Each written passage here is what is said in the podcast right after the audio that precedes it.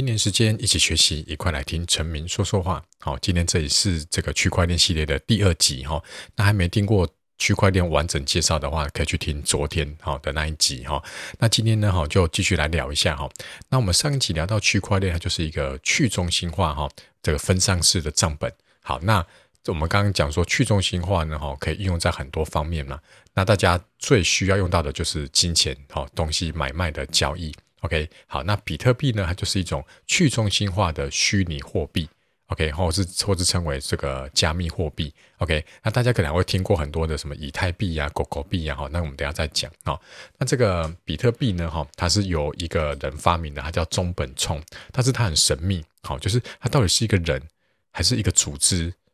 哦，或是或是他到底真实的名字叫什么？其实都没有人知道。好啊，他当时呢就发表一篇论文哈，他论文里面呢就是这个的名字就说，哎，比特币一种点对点的电子现金系统，OK，它就是一种区块链的应用，所以有人把它称为数位黄金，OK，好。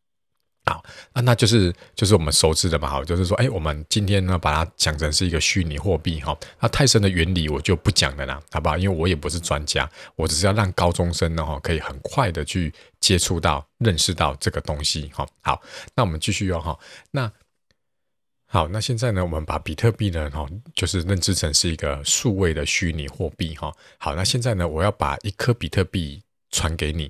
好，那当我这个交易呢按下去的时候呢，按下传送的时候呢，哈，它就会这个矿工呢，他就会开始来来抢，OK，所以我们讲挖矿就是这个意思，哈，就他就会来抢。那你可以把它想成是他在解数学题目，好，那谁的电脑比较计算力比较强，解出来的呢，哈，那个他就会打包打包，就这个节点就会放在这台矿工电脑里面，他就可以拿到一点点比特币做报酬。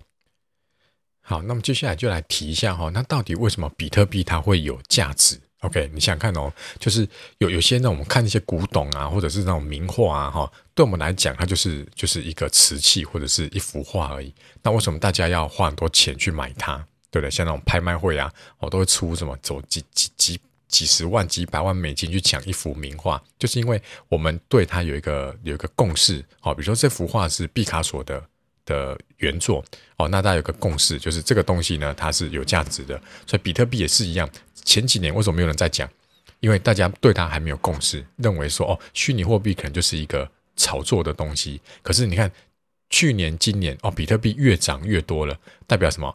当大家对它的共识呢越来越越深，哈，越来那个认为说，哎，它的影响力越来越大的时候呢，哎，它就开始有它的价值了。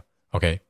哦，所以比特币的价格呢，哈，也跟着大家的共识，然后开始有浮动。好像在二零一零年哦，十一年前哦，有一个工程师呢，他就怎么样？他就说哈，哎，我我哈想吃披萨，谁可以把披萨带过来，我就用比特币来支付。OK，然后就真的有人送了两个披萨过去，他当时付给他一万枚比特币，一万枚哦。OK，好，大家当时就认为说，哦，原来一万枚比特币大概就是两个披萨。好，我猜可能台币几百块钱这样子哈，顶多六七百块钱而已。可是截至我今天录影的这个录音的时间呢哈，比特币呢一颗大概是五万多美金，那也就是将近台币一百五十万。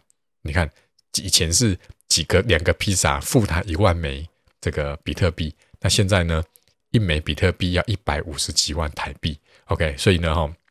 这这个比特币的价格呢，就随着大家的共识呢，哈，它就越来越有价值。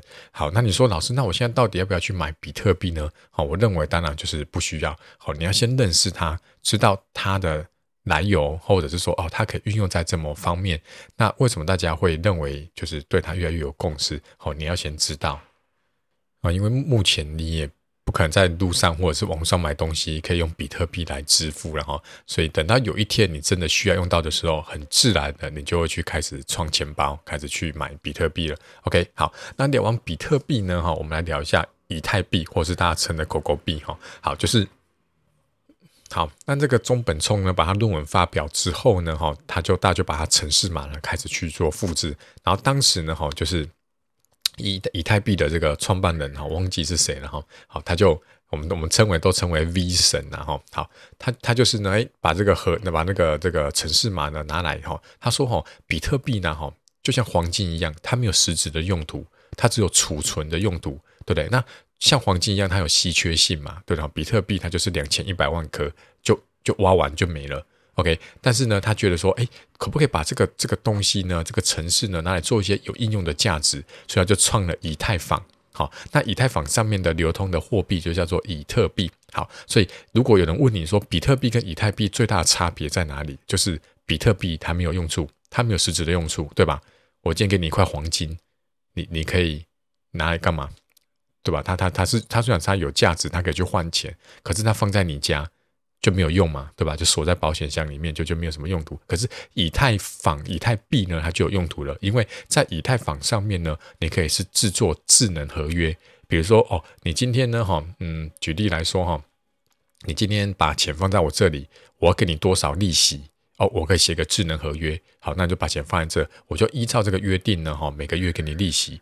或者是说呢，哈，你有没有听过以前有那种就是，就是，诶，富翁死掉之后啊，不想把那个钱呐、啊，就直接继让让儿子去继承，他就说什么，我怕我钱直接给你们哈，那你们以后就不来扫墓了，所以他就在那个那个坟墓那边盖了一个提款机，然后呢，就是每年他就给一个律师。好，密码每年密码都不一样。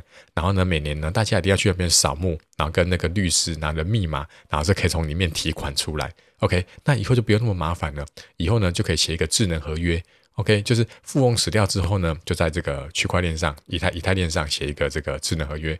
然后呢，可能就是诶，比如说他做到什么样的事情，好，比如说去扫墓，或者是哦，或者是说，诶，你要你要可能就是他有。富翁的遗嘱里面有规定，你要做到什么样子，然后呢，根据这智能合约，我就可以给你多少钱这个样子。OK，好，所以以太以太币呢，它是有用途的，好，它可以应用在很多方面，好，因为你看你的智能合约要写什么，那这个就跟明天要谈的 NFT 很有关联的了，哈，好不好？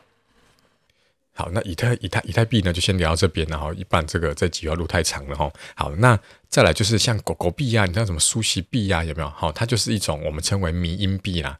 当时狗狗币就是要嘲讽，大家嘲讽说，哎呀，你看那比特币假的，对不对？虚拟的，对？也没什么用途，而且涨幅那么大，对不对？就是他为了就是要要嘲讽他，好，就说，哎，好，那我就来创一个狗狗币，OK，然后呢，就是。就是意思就是说我随便创一个货币呢，哈，来来也也可以赚很多钱，这样子来来嘲讽这个比特币这样子，哎，结果呢，它就变成第一代的迷因币。那什么事情呢？第一代都有它的这个的这个这个优势嘛，也不是讲优势，就是它的它的原原创嘛，也不是，反正就是第一第一个出来的他，都有一个代表性，然后讲代表性，哈，然后就就大家就开始，哎，就是开始去去。反正他就是迷因币嘛，大家就开始去炒作它，然后呢又被这个特斯拉的这个老板，对不对？Elon Musk，对不对？拿来这个拿来就是在推特发发文说，哎，他是这个。